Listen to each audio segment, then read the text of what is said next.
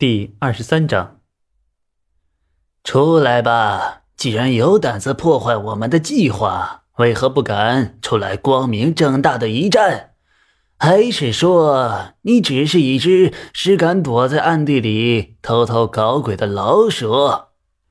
洪亮的声音在山林间游荡，深邃的雾霭化作朦胧的瘴气，迷蒙着人鬼不分的夜色。曹拓并没有被这厮吓到。对方如果真的发现了他，就绝不会开口，而是直接痛下杀手。不过这话中透露出来的意思倒是明确：此人并非寻常的少林僧人，而是光头会的一员。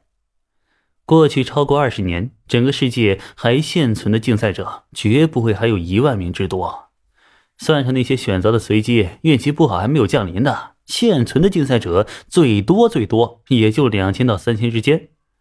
而这现有的两三千名竞赛者，除了那些已经在江湖上混出极大名堂、独树一帜的，大多数应该就隐藏在江湖和朝堂的各个势力之中。所以，曹操猜想啊，这光头会的具体成员其实并不会太多，只是占据了少林寺的高层罢了。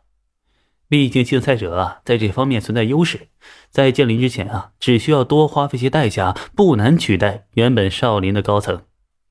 而花费的代价越高昂，想要回本的决心就越坚定，这也就变相的造成了某些降临者的日渐疯狂。为了取得良好成绩啊，他们可以无所不为。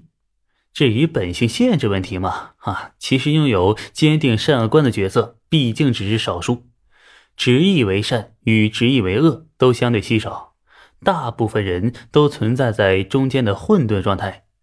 本性束缚可能并非善恶观，而仅仅是某种执念啊，譬如这个酒色财气呀，又或者是个人偏向嗜好。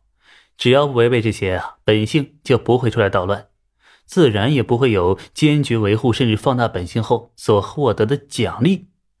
嗯，非要解释的话呀，就是角色潜力问题。潜力大的角色拥有更大的束缚，却有更好的拓展性。而潜力小的角色呢，束缚相对更少，上限和可能性也就更小啊。只不过啊，这也不绝对，需要根据具体人物具体分析。果然啊，在喊了几声之后，新元老和尚开始继续朝着远处飞掠，眨眼就消失不见了。曹拓继续待在原地，紧绷的神经稍微放松了些。又过了一两个时辰。山林里搜寻曹拓的声音和人影逐渐变得稀薄起来。曹操知道，这是少林寺的高层下了命令，在召回这些巡山的僧人。哐哐哐，随着喧闹的锣鼓声，在深夜的山林里再次惊醒了这座古老的大山。那些正在撤退的少林僧人们都听到这刻意的锣鼓声，纷纷停下脚步。一名戒律院的僧人说道。速速返回寺中，不可为一狂妄之徒耽搁了清早的早课。此人自有寺中长老们料理。众僧闻言便不再理会。虽被曹操引入山林啊，乱转了大半夜，心中甚是恼怒，但是毕竟也过了这么久，心头怒意消去大半。而少林僧众虽然被激怒了，人员倒没什么折损，只不过有几个倒霉蛋在搜寻曹操时意外摔断了腿。此时心气儿消散许多，便也不再有耐心和毅力继续追逐。更何况寺中的大和尚下了命令。曹拓看了看天边的夜色，心中不免急躁。又听到一众穿林过目的衣带声传来，虽不多，却异常快捷。显然啊，这闻声而来的都是高手。糟糕，不能被围住，要想办法突围，然后继续吸引大多数僧人的注意。等到清晨炮火轰击少林寺的时候，一切都清楚了。曹拓心道：虽然言说是炮火攻山，其实啊，以大玉朝现有的火炮与伤害威力呢，最多只能针对少林寺这个寺庙主体进行核心轰炸，万不可能覆盖整个少室山呀，乃至于嵩山山路。只是世事岂能尽数顺遂由心呢？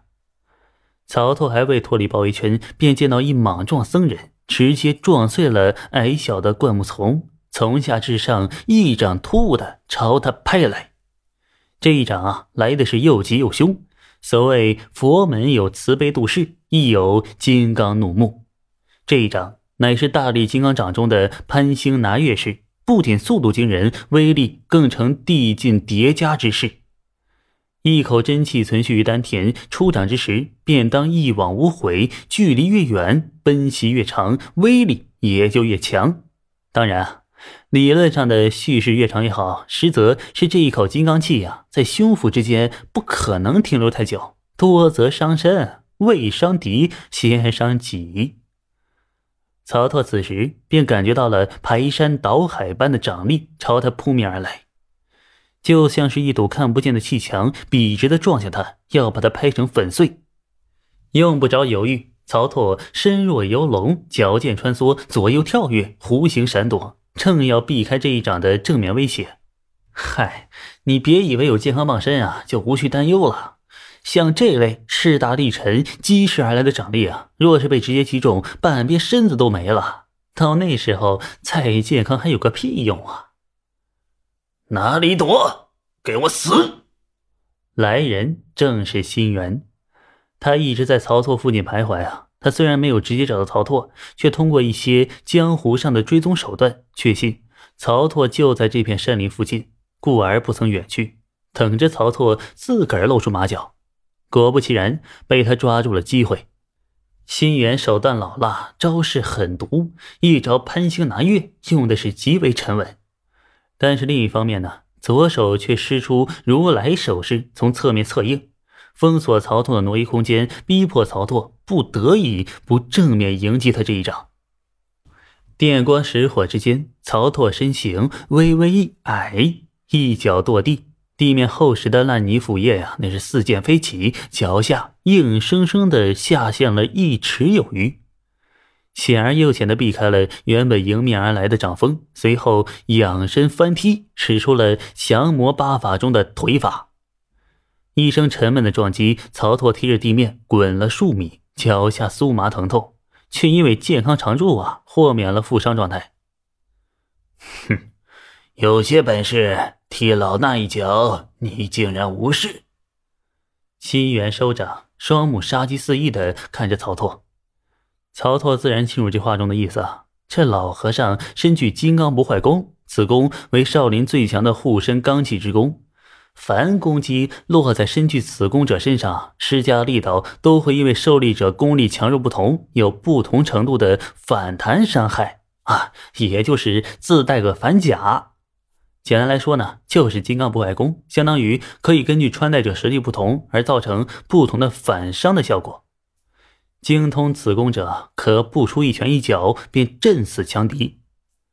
曹拓看这老和尚，却根本无需与他纠缠，苦心经营，不惜充作诱饵，引大量和尚入山林避祸，绝不能在此功亏一篑。